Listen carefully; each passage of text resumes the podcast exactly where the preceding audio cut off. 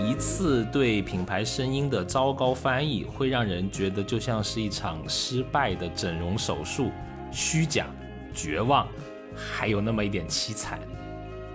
一个人如果接触信息的介质里面做一些分类的话，其中最重要的当然是视觉了，百分之八十七是靠视觉，但视觉以下最高的是听觉，听觉是有百分之七。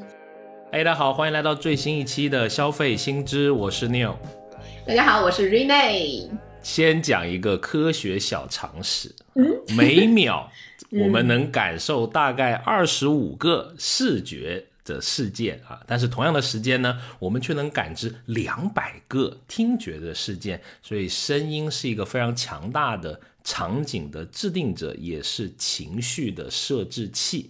同时，我觉得很多人可能忽略的一个点是，声音是塑造品牌的一个非常重要的维度。那有辨识性的声音一放出来，你就能跟这个品牌或者是 IP 啊，你有一个非常强的关系，是吧？比如说。是什么？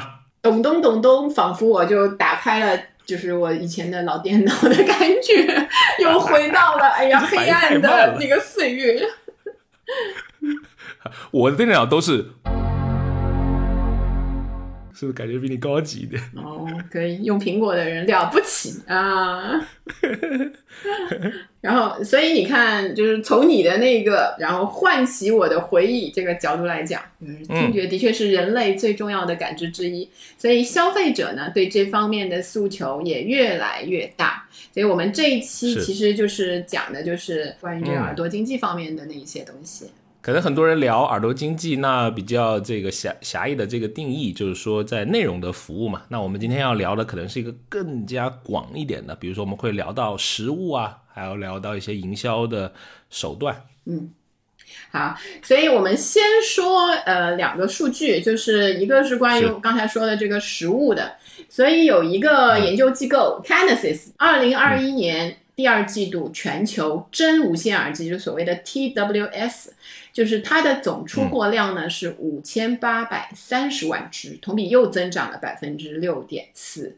然后排名前三的三个品牌啊，一个是苹果的 AirPods，然后是小米，然后是三星。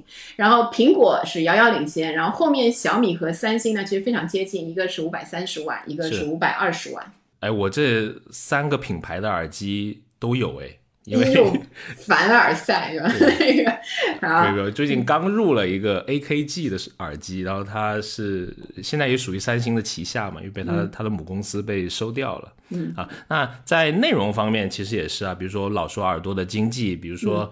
大家这个耳熟能详的喜马拉雅，呃，也向这个香港的联交所，它提交了这个 IPO 的申请。那根据它的招股书显示呢，截止今年的六月三十日，喜马拉雅上半年的营收呢是二十五点一亿啊，同比的增长百分之五十五点五。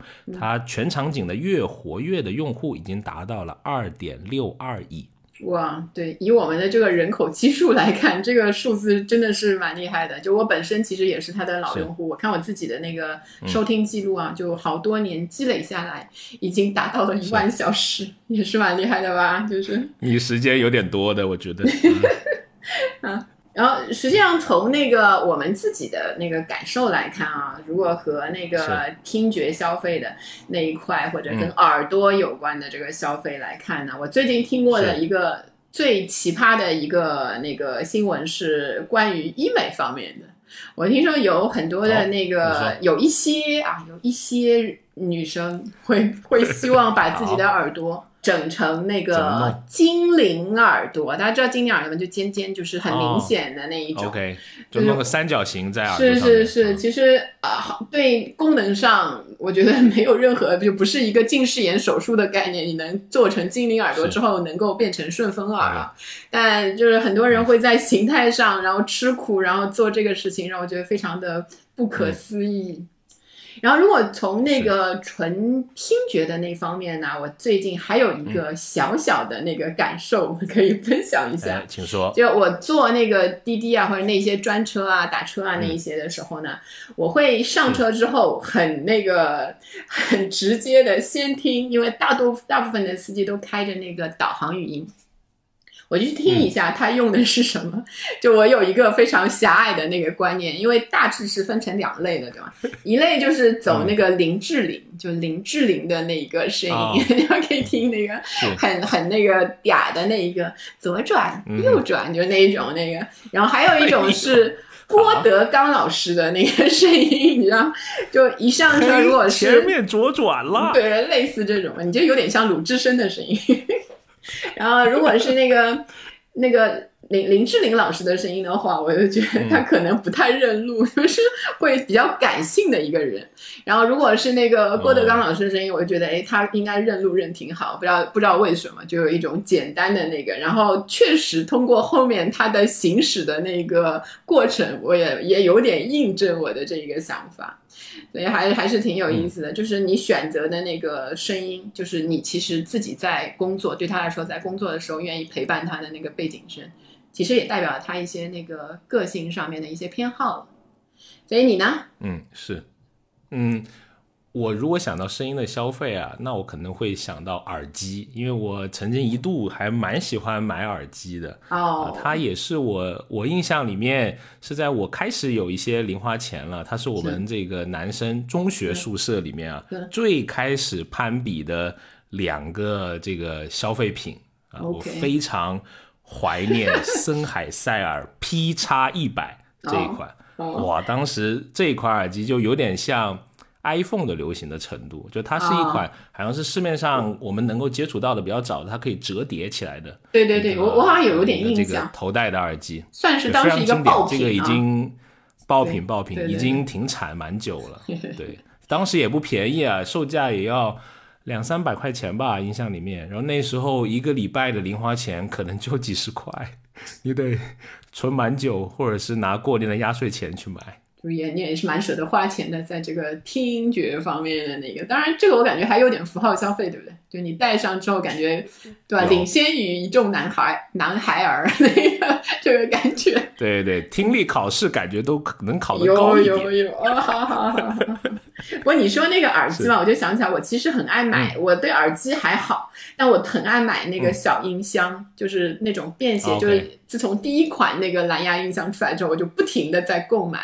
有时候那个购买的那个契机就很奇怪，就比如说你出差的时候没有带这个音乐的，然后有的酒店是没有那个蓝牙音箱的嘛，你就会自己想去买一个，就比如一百块钱左右，就特别嗯爽快的就买下来了，然后觉得在那儿可能住两三天，你就可以听稍微好一点音质的那个音乐。嗯，所以这个就就是不停的买，但是呢，这些小音箱有一个问题就是。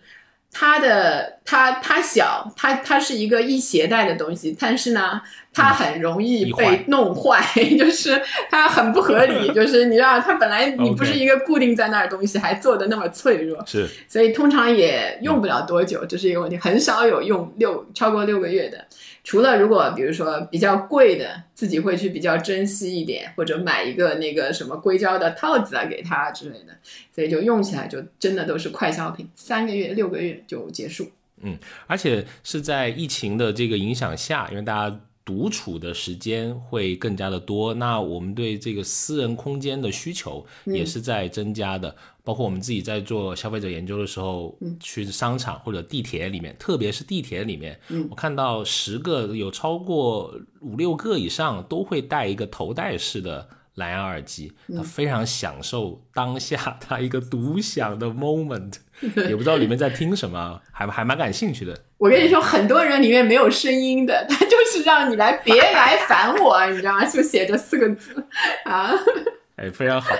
哎，你知道吗？就是在呃，因为我们之前在互联网公司嘛，就是很多人会带那个呃降噪的耳机啊，特别是那个 BOSS 的那一款嘛，就是对对对。哎，型号突然突然忘了一个银色，其实挺好看的。QC 什么什么的，很多是标，哎，对对，QQC 多少？对对对，嗯，是一个标配。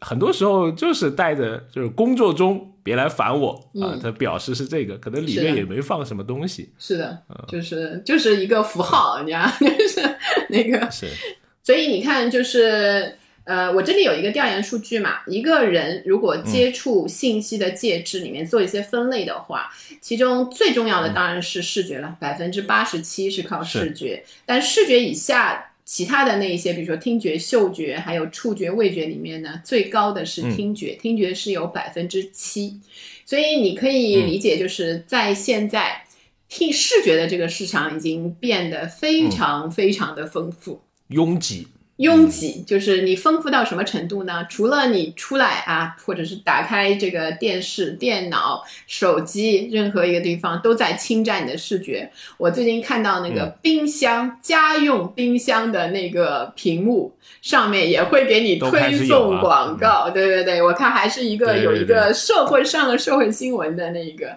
就是还是太拥挤了，所以大家呢就开始会对听觉这方面。觉得可以让眼睛休息一下的那一段时间呢，变得比较敏感，然后会比较敏锐的把自己的注意力可以放空一下，可以集中到比如说听的那些阶段。所以相对来说呢，这部分对听觉高敏感的人群，内心的活动会很丰富啊。他在听觉敏锐的同时，对这个微妙的气味啊、味道啊或者艺术品啊那些东西都会感觉到非常的重要。哎，跟情绪相关的消费品，感觉都是好生意。是，你就包括像那个我们在所有的音频产品有都有一个特点，就是越到夜晚，它的这个依赖程度越高，你去听的那个人人的数量都会越越多一些。主要也是在那个时间，人会比较脆弱，你比较放开，然后你也不想看什么的时候，你就需要一个音乐型或者有声音的东西来陪伴你。是，哎，我就看到过我们那个播客下面的一个听友的评论啊，说本来就想听个节目来那个助眠睡觉的，听着听着笑起来了，哎呀，什么回事？这个我有点对不起你，对 对对，致 以深深的开心的歉意，就是那个，就是可以开心的睡去，可能啊，对对对对，对，那当然还有一个影响，我觉得还是疫情，那反复会提到，因为它是一个很特别的。一个时刻嘛，那网课的这个普及也让很多的音频的或者是声音的设备啊受到普及。你会看到那个很多电商的平台里面会直接写这个耳机啊是什么网课必备，对，类似的这种。对对对，挺多的。我看那个，然后不知道就是如果后期就是大家还是回到学校，回到正常的那种上学的过程之后啊。这个趋势会不会有一些改变？因为你买来的都已经在家里了，就是不是闲鱼上又会出现一批 这一类的产品？是说到这个实物的设备，那是五花八门了，对吧？不只是耳机了，还有很多别的，像耳环啊这些呃装饰类的，就我们可以为大家来捋一捋吧。就比如说，大概会有一些呃什么样的品类啊？比如说，可能在它。呃，发展的最初期，可能是你像一些医疗器械的助听器啊，还有一些耳塞、耳饰这些接触性的这种的商品为主嘛，对吧？然后后面到呃科技的这种慢慢的发展，它可能是有一些呃跟。音乐或者电子商品之间，它要出现一些有关联的设备，比如说我们会看到有各种各样的这个电子音箱或者 CD 播放器的这些的出现。就是这一类的实物产品，虽然看起来就是好像呃每个人买的机会可能也不是经常的购买，但你总会拥有其中的几样，对吧？像我本人就是一个耳耳环爱好者，就是一个一个非常拥有啊。就是这个东西，我真的是摊出来会吓到一片，就是用几乎已经购买了几百副耳环，那个就人生好像购买最多的两百斤耳环 啊，可以的。是，所以耳环我自己的观察，因为我自己其实对这方面，你说买那么多，肯定有一定的经验，对吧？在疫情之后很有意思啊，就是在疫情之后，耳环的那个是补偿消费的前卫，就女性也好，有的可能也包括一些男性啊。它很小，然后它的单价通常不高，通常在一个比如说产品线一个品牌里面，耳环应该是比较低价的那一些。我我有时候我想起来为什么用它作为一个补偿消费啊？我以前去那个 Celine，就是一个一个名牌的那个店里面，想看包包，然后包包很贵啊，买不起。那个时候呢，很有意思，就是包包闪定的通常就两万，就一万多、两万，可能也还有更贵的。真的是买下来有一点有一点手抖，然后虽然很满意，但是又觉得买不起，怎么办呢？看到柜台里有它的耳环，它耳环设计也很好看。但是那种就是比较普通的金属的话，就真的挺便宜的，两三千，两三千块。嗯，当然实际上也不便宜，但你去跟他包的两三千，对对对，挺便宜的，说的是人话嘛，这是。然后当时就是脑子一热，哎，说买不起 Celine 的包包。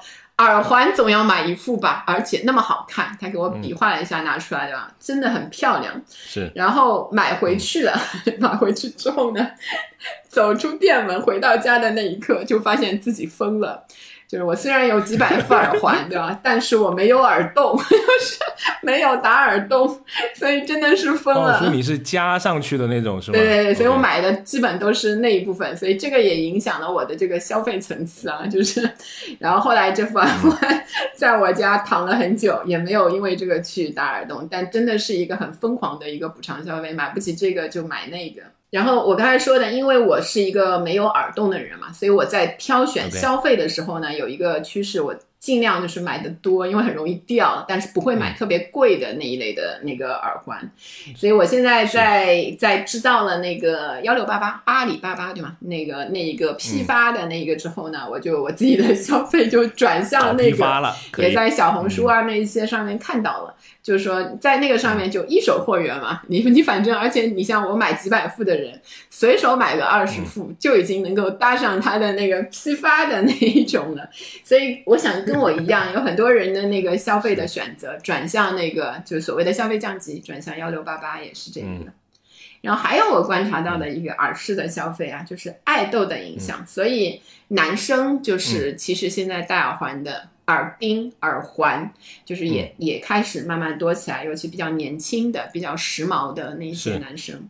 不觉得这个是一个女性化的表现，已经不再成为一个性别上的一个特征了。我觉得这个挺好的，就本来它也不是一个，就是特别只有女性才能，就像呃女性也可以穿一些男性化的服装一样嘛。这个这个完全是统一的一个标准，对大家都是。是。然后在这方面之后呢，那个耳耳耳环的这一些材质也从一些贵金属，就比如说钻石啊、金啊、银啊这一些，转向了比如说。金属的、普通金属的，或者甚至是亚克力，就开始多元化了。它有一种多元化的风格可以体现。然后有一个小小的那个耳耳环消费方面的一个小的发现，因为人打耳洞之后，就可能也是我没有打耳洞的原因，就是人打耳洞之后你会越打越多。就我的我我观察了一下，有一些朋友就是原来就是一个标准的一个耳朵一个嘛，然后后来会越打越多。就他会怎么讲？因为有新的一些装饰的东西很好看，他都想往上放，你知道吗？就会往往会越打越多。然后还有一个就是耳洞，如果你不戴耳环的话，它很会，它会愈合起来，它会没掉。是，所以就导致你也会倒过来倒逼你不停的要去戴它。所以他的这种消费习惯是很有意思，跟其他的那个首饰。嗯，是，哎，其实男生戴啊耳环也好，或者是那个耳钉也好，我看蛮多也是受一些体育明星的影响啊。比如说我们最近喜欢打篮球的，对，就非常多的 NBA 球星就喜欢戴一颗钻的这个是是是呃耳钉嘛。对，而且很好玩的是，都不戴两颗的，都只戴一颗。但现在有爱豆戴的，就比如说以前都是那种纽扣型的钉嘛，对吧？现在有有荡下来的，有荡的那些东西，还挺有 意思的。是是是。我看谢霆锋现在都带一串，哇，这个呃，偶像不老，嗯，是，所以还在还在引导我们的流行，所以还有另外就是说完那个耳饰之后，就转到另一个比较流行的、更加大众一些的那个消费，就是耳机了。就说到耳机，我们就想到了。噔噔，想到啥？AirPod 嘛，就是那个现在最流行的，因为它的真的是，嗯，就是你不管一个是买 iPhone 对吧？你会配一个这个感觉，虽然它现在不送那个耳机，你感觉不买这个好像 iPhone 是不完整的，你要一定要买一个，不知道谁给你们那个来的这这样的一种概念。然后到那个嗯，二零二一年，就是我们前面说的这个 Q 二第二季度的数据，苹果虽然还是排名第一呢，但是其实这个 AirPods 的这个销量是有跌了，跌了百分之二十五。所以实际上虽然仍然流行，而且比第二、第三名拉出了不小的那个差距，但是是它的那个需要的量在慢慢的跌。嗯，我觉得还有一个原因，可能是因为很多的山寨啊，或者是说哦仿这个 AirPods 的呃大量的出现啊，有些你在淘宝上，有些直接叫华强北耳机啊，对对华对对对，我强北已经见过见过，成为没有什么对 能够 在那里没有，所以就看那个耳机，作为 AirPods 的这种耳机，就白色的这样，只要跟它那个外形相似的，其实很多人都在用。它是一个符在这这个层面上，它就是一个符号消费，大过了它的功能。是，其实还有一款耳机叫 Beats，哦，也是很符号，我觉得是不是？就是它那个 logo，感觉前两年很火，好像 这两年稍微有点走下坡路嗯啊。当年也是被苹果收掉了嘛，这个品牌。对对对而且之前会被很多就是他们会觉得自己更懂音乐的人，其实是比较 唾弃这个耳机的，因为这个耳机它不太平均啊，就它的低音特别的强是啊，就嘣嘣嘣嘣嘣的这种声音特别的强。特征特别强。哎，对，可以跟大家讲一个，就是哈曼的有一个声音的研究总监，哈曼当然是一个很好的品牌了，他就他怎么来描述这个 Beats 的耳机呢？说这些人展示这些耳机，无非就是说这是他们生活方式的时尚单品。就像一条牛仔裤或者一双耐克鞋一样，对，跟音乐没有关系啊，他只是说我的 lifestyle，我的生活方式 我跟你说是的，就是你看现在戴那个无线耳机啊，就成了就是不不管他是不是在用啊，你也不知道他是不是在听音乐还是什么的，但以他的那个续航的能力的话，很多人可能就是就是戴着而已。他不是无时无刻都在用的那个状态，就像我们穿一个衣服或者背一个包一样的，它需要它在那里，在你的耳朵上，它就是一个符号固定在那里了。听了你刚才说的那个嘛，变成了长时间佩戴这一类的符号型产品之后呢，会有一个自身的一个、一个负面的影响，就是是呃中耳炎，你知道吗？就是我们啊突然开始变成了一个医学节目，对，然后。就是 很有意思，就是这是我自己在身边的一个观察。我很多就是商务型的朋友，就经常一直带着，哦然后长久的使用。长久的使用的人呢，呃，在今年不约而同的都开始购买那个头戴型耳机，因为有些真的是长期的用，然后经过夏天啊那些比较容易出汗的那个季节，会产生那个中耳炎之类的那种病，然后医生就会强烈的建议你，就比如说不能再戴这种入耳式的那个耳机了。是我就在 Rene 姐的这个恐吓下，我就去买了一副耳机，头戴式的。啊、为你好，这个是 感谢让我拥有了一个新玩具。对对对，就是你你就是缺少一个契机，给你一个那个一个推力，你就立刻去买了，真是。哎，但我其实有发现，还有专门的在网上有卖，就是去清洁这些 AirPods 或者这些小的蓝牙耳机的这种清洁包啊，其实都挺贵的，几对对十块钱呢。对对跟它的成本比起来，这个利润率就是还挺吓人的。是的，然后包括这种周边还有那个装那个耳机的盒嘛，就你不需要它一直戴在那儿的时候，对吧？你也可以用一确实个很有特色，呃，因为有卖各种有贵有便宜的那种。是，而且人们在使用耳机啊，你有可能一个人会拥有多副耳机，它都有一些场景化的需求，对吧？比如说我跑步的时候，有一些人可能会选择运动耳机，那我可能听音乐的时候讲究一些的，我要有一个监听耳机。是的，是吧？监听耳机里面又分封闭式的、开放式的、半开放式的啊，都得来一副。谁跟你说听音乐要用监听耳机的？这是你个人的那个，肯定又买了，肯定那个为自己。不过我我同同意剪你的这个看法客也得需要一副好耳机，为了工作是吧？？受不了为了啊工作，是是生产力工具。是是是，嗯所以这方面有没有就是比较呃，你说就像那个点评对于我们吃饭的重要性，它有没有一个类似这种呃比较客观的评测类的网站？哎，我自己其实也是在比如在小红书啊或者知乎啊这社交的网络有看嘛，但我自己有经常去一个呃英文的网站，就是评测耳机的，叫做 Sound Guys，Sound 就是声音嘛，Guys 就是 G U Y S 家伙，声音好家伙，就哇，那个文章写的非常好，我觉得如果你是内容的从业者，真应该去看看那个网站，非常好，专业，然后又有点轻松。好，然后除了那个耳机之外，其实还有一种我们以前一直有，其实现在是不常用的，但以前真的很常用，就是耳塞，就在公众场合在用那个降噪耳机，或者是你有时候睡眠有些障碍，在外面的时候会用那个耳塞。那个还还挺有意思的，就是当时买耳塞的时候也会有一些品牌推荐，当然最好的就是三 M 那个时候能买到的。现在我一看也不贵，不贵不贵，因为耳塞它也近似于一次性的，虽然可以洗了再用嘛，其实它使用的那个频率高，然后又有点会损坏的那种。呃，所以现在看，其实那个耳塞还是有蛮多的那个品类可以选。我去那个淘宝搜一下，其实也有不同的，它包括一些什么睡眠三件套，就整个给你全部都备上了那些什么耳塞啊、眼罩、对眼罩那一些。我之前就是我应该是在备考雅思的时候吧，好像我有买过，因为呃图书馆里面挺吵的，有时候图书馆挺吵，居然说出这种话。你你去的那一个是菜场图书馆，是不是那个？太活泼了，我图书馆。好，然后除了这个耳机之外，食物类的消费就是我们比较常见的。另外一种是音箱，就是它有别于以前的那个 HiFi 买一整套的那个。其实我们现在啊，就家用的很多人买的是蓝牙的，就单一个音箱这样买进来的。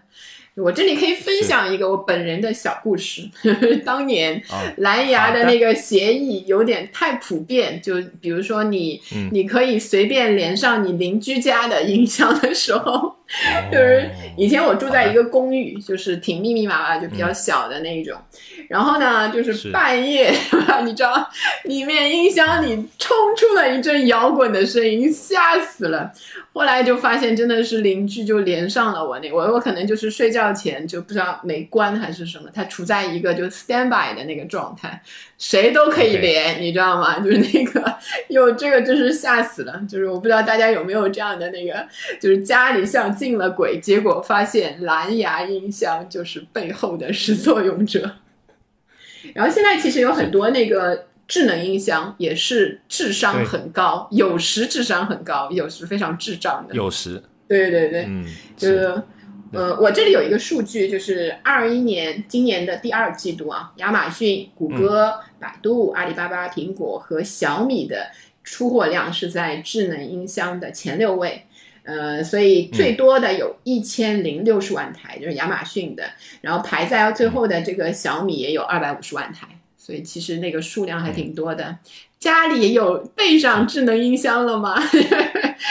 我来盘点一下我家的助手 Siri、小爱、小度、小布，哇，这个好好好几个助手可多了，哎呀，几个人啊，没有天猫精灵吗？相安无事，没有天猫精灵等着别人送一个。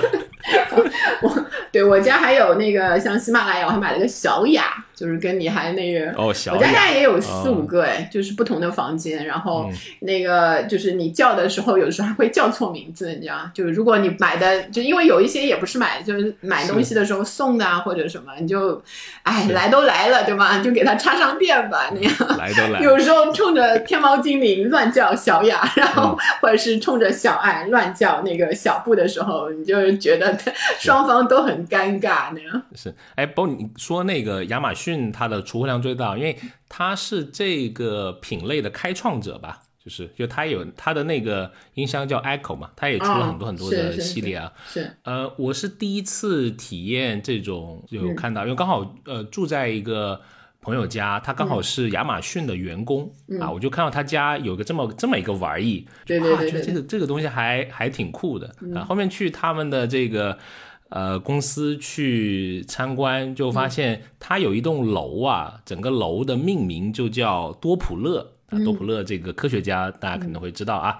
呃，那为什么叫多普勒呢？因为这个多普勒就是他们曾经研发这个 Echo 时候他们内部的代码哦就叫多普勒。对纪念一款爆品。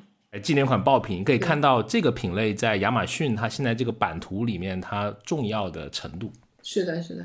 所以它其实现在不仅是一个智能音箱，一个独立的一个音箱，其实我看它也，嗯呃，包括我们现在国内我们的这些产品啊，小爱、小米的那些，它所拥有的那个智能，实际上是往那个智能家庭的那个方向在走，它是一个控制的入口。是，而且去喊他们这个唤醒词啊，都很有研究的。说你可以随便搜，很多论文都会讲这个唤醒词的一些东西。比如说，为什么亚马逊会叫 Alexa？因为有个 k 的这个音，就比较识别度比较是，高它会。放一些比较容易识别的那个音，然后各种方言或者是呃怎么讲，嗯，就是男生女生的那个音调上都哎会有识别性的那一个。是，所以 Siri 就稍微有一点会要喊一个 Hey Siri，我感觉跟我们国人的这个沟通语言方式不太习惯，对吧？我们很少说 Hey 啊，这个是是是，作为一个开头的。你你应该说来啦，Siri，就是 说 说来都来了那个，所以小米的那个，我觉得就还还蛮有一些国内的特色，就小爱同学嘛，吧对对对，对这个好像还挺亲切的。嗯，是，但这个就有点怎么讲，有点比较年轻化。就如果以比如我父母的那个年代教的话，就有点怪怪的那个那个，因为两个，一个是老年人，他其实也开始在家庭里面开始去使用这一些东西嘛，应该是要尽量的简单，尤其他们他们会呃直接的跟音箱沟通，我观察到的，他就不会先叫，是。等他那个音那个就等于激活的那个音出来，才开始说那个嘛。然后还有一种呢，就是小孩儿、小朋友们去用的时候，小朋友们用其实比老年人。可喜欢了，就是尤其是比较年纪小的小孩，就那个屎尿屁年代的那个小孩儿，对吧？你知道好多那个音箱现在都有功能，就是可以学什么动物叫，甚至有放屁的声音啊，你就听那个。我就看过半个小时，这个小朋友一直在跟他两个人，就是噗噗噗的那那一个那一段，那个太好玩了。就是智能音箱其实也是一个，呃，放在家里可以是一个跟小孩儿融洽感情，然后给他们一些生活的，就除了教育之外，娱乐的那一些那一个场景会给他们。是，比如说小爱同学有一个功能是成语接龙啊，嗯我儿子有时候经常就跟他玩，就是二三十分钟的，看谁厉害，是是，能够 打发不少时间。对，使用这一些智能音箱的，往往在比如说升级之后，他会考虑购买更新一些功能的，就从有一些从那个没有显示的，走向有液晶显示的，可能之后它有更新的话，它会一直去跟着这个潮流，因为包括你家庭，如果它进到智能家庭的话，你的所有的东西都会绑定在上面。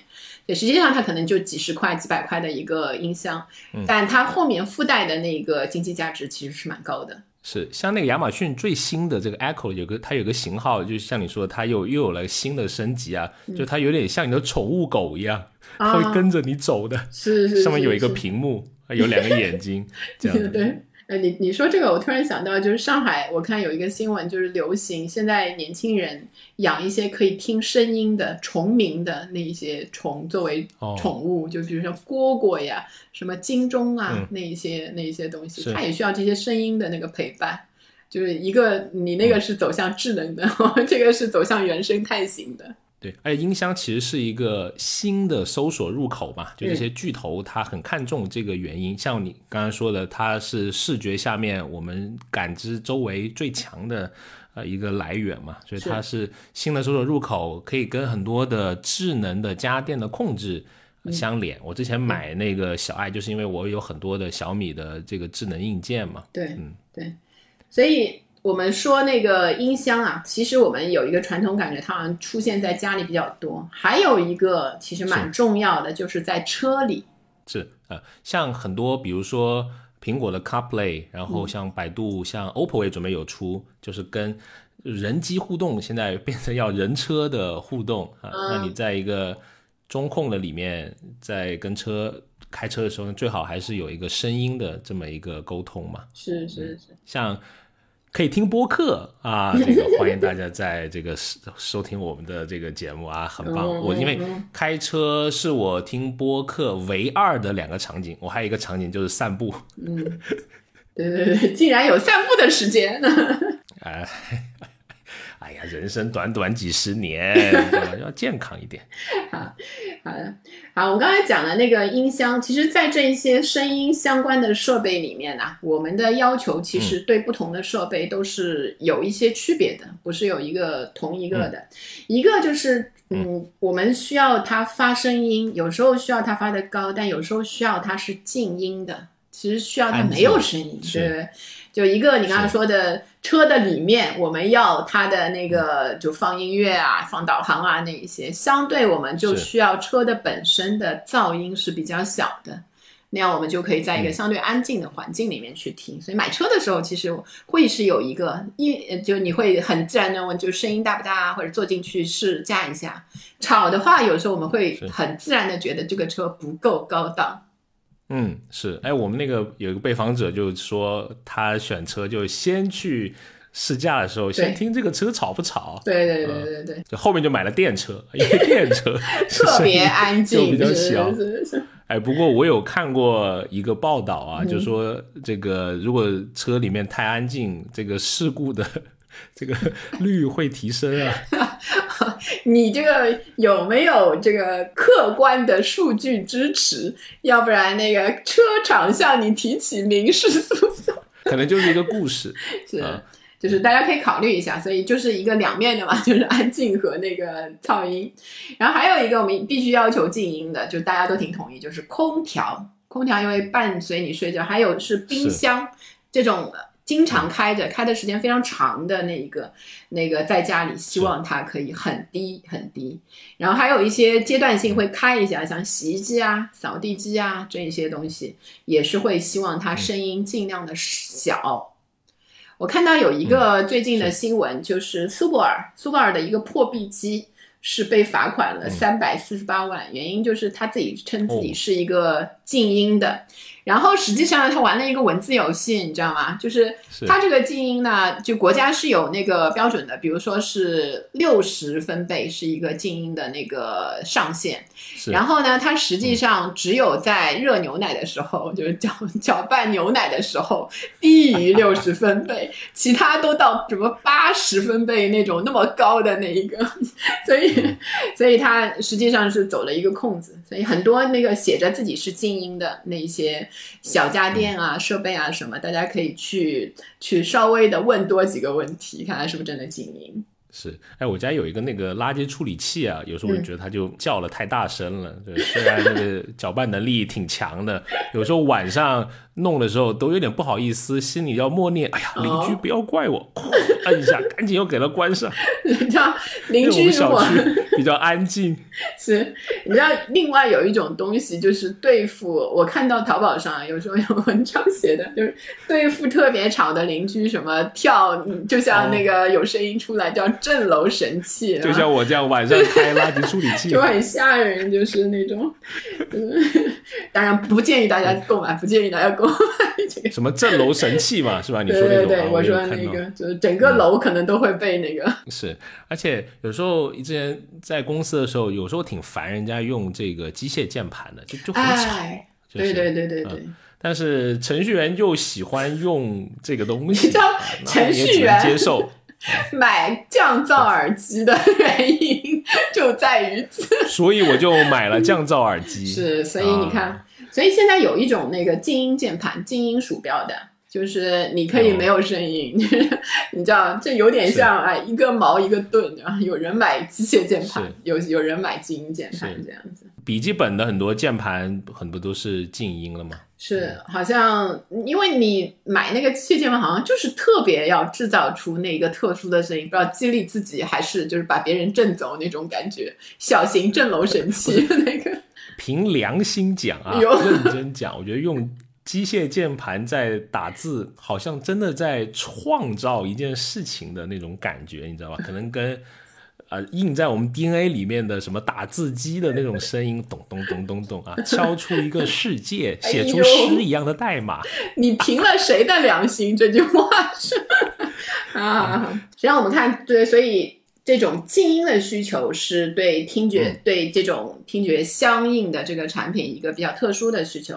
然后在整个的那个对产品的要求上呢，一方面我们会要求这些给你提供声音的这一些产品音效都很好。是，我看过一个很有意思的一个一个呃事实啊，就是说以前就是玩 HiFi 的年代嘛，现在其实还有人玩，因为 因为花的钱要很多，也是一个要。穷三代的，就是这一个爱好，是一根线都好几万都有。对对对对对，就大家都会强调，就是玩 HiFi 的那些，对吧？老行家就是那个都很厉害，就觉得都是一定要用好器材，就原声的放出那些声音。然后现在呢，其实音效方面呢，我们会通过一些电脑上的一些配置啊、调制啊，来给你。提供一些音效，你如果打开什么网易云，任何一个音乐的那一些 app 的话，它会提供这些呃模拟什么什么形式的什么什么场景的，或者哪个高音低一点、超重低音啊，那一些都通过那个技术上给你实现了。然后谁在做这些音效定制呢？就是以前玩 HiFi 要求就是一分价钱一分货，实实在在出声音的那些，就是专家们在给我们做这些事情，叫我们调这些音响。时代的眼泪。对对对对。还有一个就是，我们也会要求，虽然他们是那个放在耳朵上用的东西，或者是为耳朵用的那个东西，但也要求它颜值高。就除了耳机，对吗？随身要带着的，放在家里的音箱也不能是随随便便一坨放在那里的。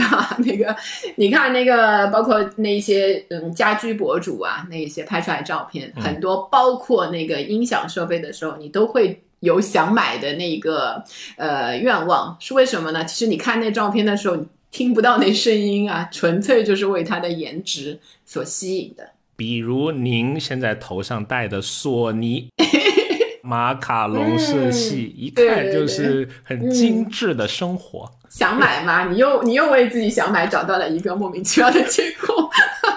啊好呃，还有一种就是现在。呃，也看到一些是有一些沉浸式的体验，在这个营销的里面啊，包括你可以看到一些沉浸式的化妆啊，沉浸式的穿搭啊，沉浸式的收纳啊，对，就还挺有意思的。就有没有沉浸式的播客也蛮好玩的，是欢迎大家关注消费性质每周一期节目。我要报警了，什么声音？就感觉有一个凿壁偷光的邻居在跟我讲话，是吧？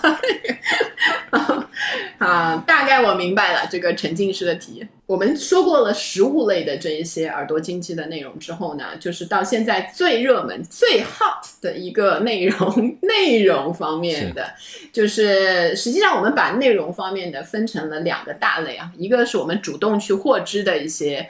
给耳朵的那些内容，还有一部分呢是被动的，就是不管你想不想，我就是推给你，就是这些。当然殊途同归，一样我们会打开钱包的。嗯，是，比如说主动消费里面，当然有声读物啊是这个里面的一个大项，是吧？Rene 他也买了非常多的这个有声的读物，我的有点惊为天人啊，这个一万个小时 也不是随随便便。对对对，就随便开着忘了关而已嘛，就是。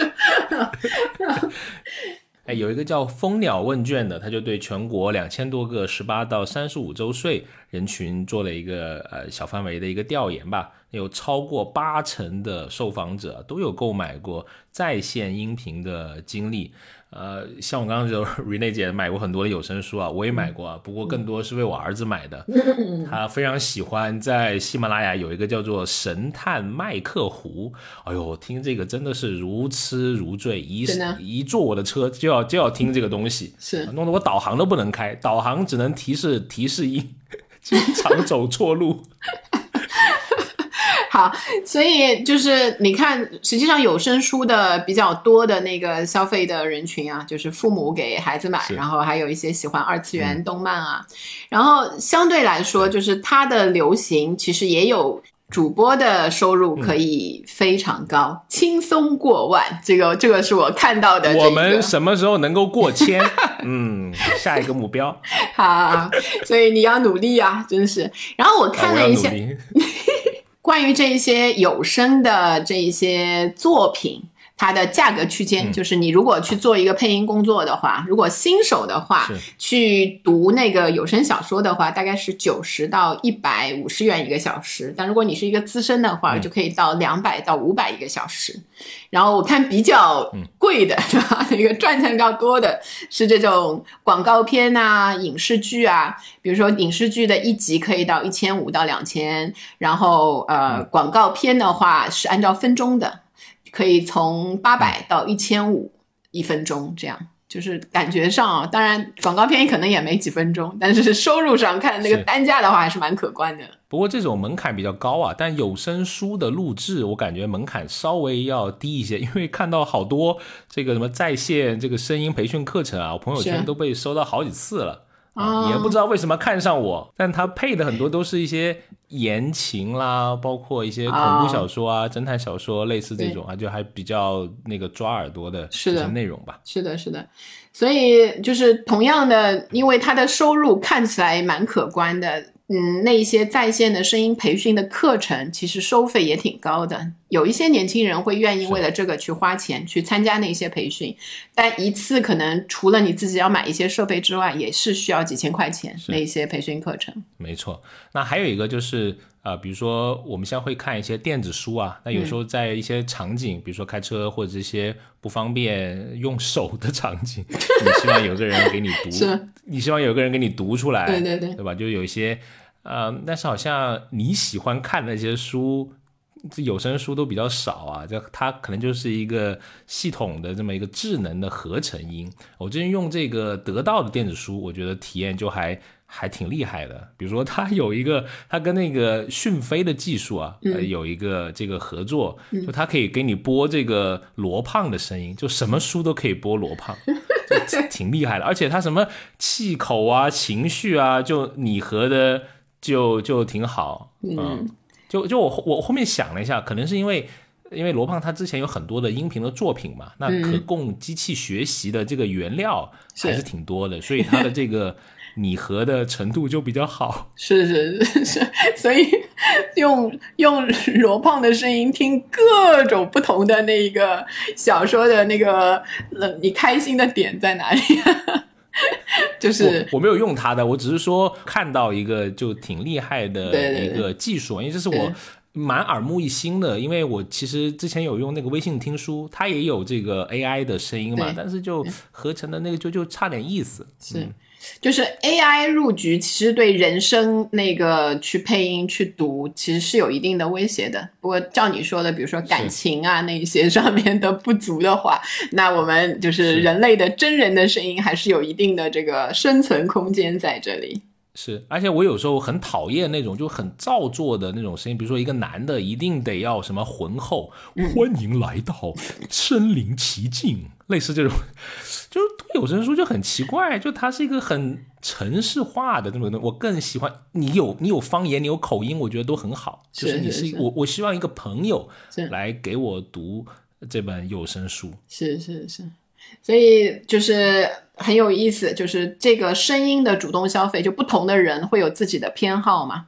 就包括现在呃，在弯出去有一些，就是包括一些脱口秀啊那一些的语言学习，就是和其实你去学那个声音课程有差不多的那那一个方向，就是你愿意花钱是去去做这一方面的去做这一方面的投资了。嗯，是。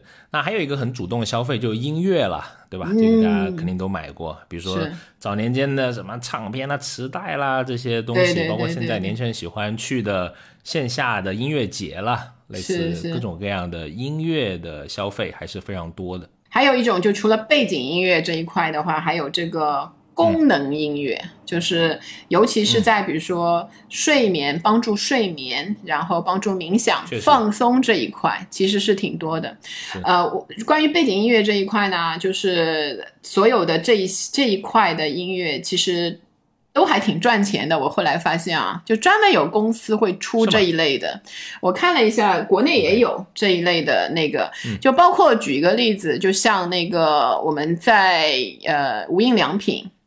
或者去那个星巴克，就是你会想到在那个殿堂里面听到的那个声音，它是非常有有特色的。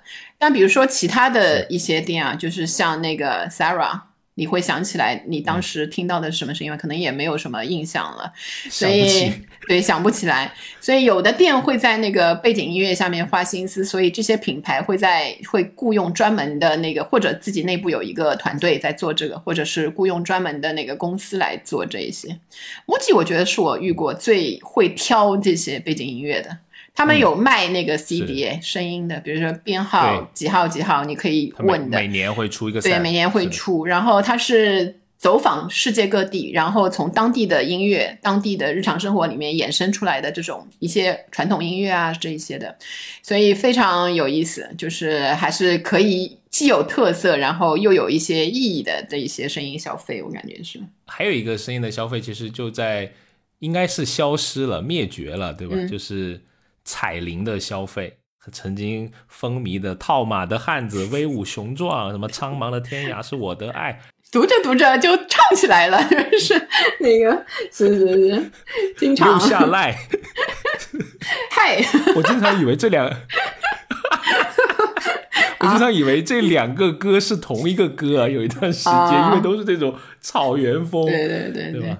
呃，就还虽然你有些觉得讨厌，但是。如果我站在同理心上面，我会去想，这也是人们对浪漫、奔放或者自由他一种表达吧。我经常看到那种可能四五十岁的男性在小卖部里面，嗯，就经常听音乐，就是这种草原风的，就是这是他唤他呃印象里面的一个更加舒适、自由的一个环境。虽然他只现在只坐在一个小卖部里面默默的抽着烟，但是他的精神世界。